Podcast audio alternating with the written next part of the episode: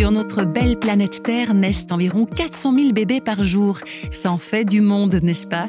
Mais réflexion faite, la réalité c'est qu'il y a en plus des milliers d'enfants qui viennent au monde sans vie, ceux que l'on appelle les bébés morts-nés. La psychothérapeute Sophie Elmlinger peut en parler en connaissance de cause puisqu'elle est mère de six enfants, dont trois qu'elle a perdus en cours de grossesse. Notre invitée a écrit un livre intitulé Une terrible épreuve, ma traversée du deuil périnatal. Elle y témoigne de son vécu au seuil d'une époque où, pour parler des enfants morts-nés, on utilisait encore des termes comme débris humains ou déchets toxiques. Sophie Elmlinger. Cet enfant n'a pas existé pour la société, il n'a pas existé dans le lien social, c'est ça la difficulté. C'est compliqué de faire le deuil de rien. S'il n'y a pas une personne dont on a à faire le deuil, il n'y a pas de légitimité au deuil. Alors que le, vécu des parents, c'est vraiment un deuil. Moi, il y a une psychologue qui m'a dit oui, vous avez perdu un fantasme. Non, madame, j'ai pas perdu un fantasme. J'ai pas perdu le fantasme d'un bébé. J'ai perdu un bébé qui avait un nez, une bouche, des oreilles, avec qui j'ai eu un vécu pendant presque cinq mois, que j'ai senti bouger. Il y a bien eu une vraie perte. La difficulté du deuil périnatal, c'est justement l'inscription dans le champ social de ce bébé et de soi-même en tant qu'endeuillé. Et c'est pour ça qu'on fait tous ces rituels et qu'aujourd'hui, euh, les parents repartent de la maternité avec le petit bracelet de naissance, avec une mèche de cheveux, avec une empreinte de main ou de pied, avec des photos. c'est vraiment important pour que les parents sachent bien et, et que ça corresponde à ce qu'ils vivent. C'est pas on va plaquer sur les parents une idée et puis ils vont se mettre à vivre ça. La loi, elle s'est modelée en fonction du vécu des parents.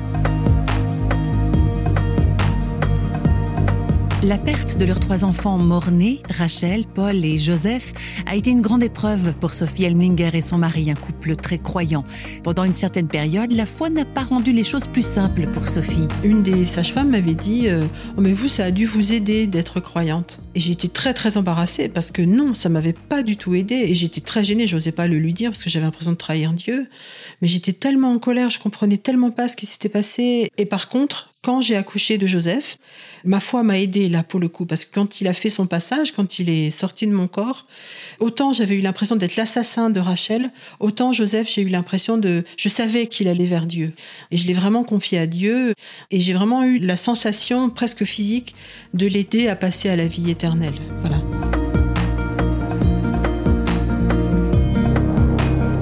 Sophie Elmlinger n'a pas trouvé réponse à tout, c'est pourquoi, mais aujourd'hui, sa foi en Dieu est forte et sereine.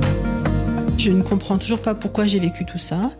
Enfin, je ne peux pas répondre à la question pourquoi, mais je peux maintenant répondre à la question pourquoi, vers quoi.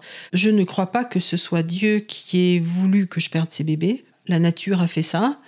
Euh, mais je crois par contre qu'il m'a vraiment accompagné, qu'il m'accompagne. J'aime beaucoup le psaume 23, quand je marche dans la vallée de l'ombre de la mort, tu es avec moi. Ça, je le crois vraiment.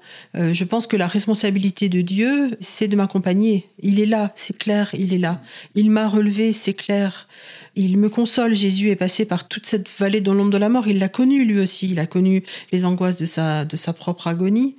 Ce qui nous arrive vient de notre humanité. En tant qu'être humain, on a à traverser la vie, la mort, euh, la souffrance, la maladie. Voilà.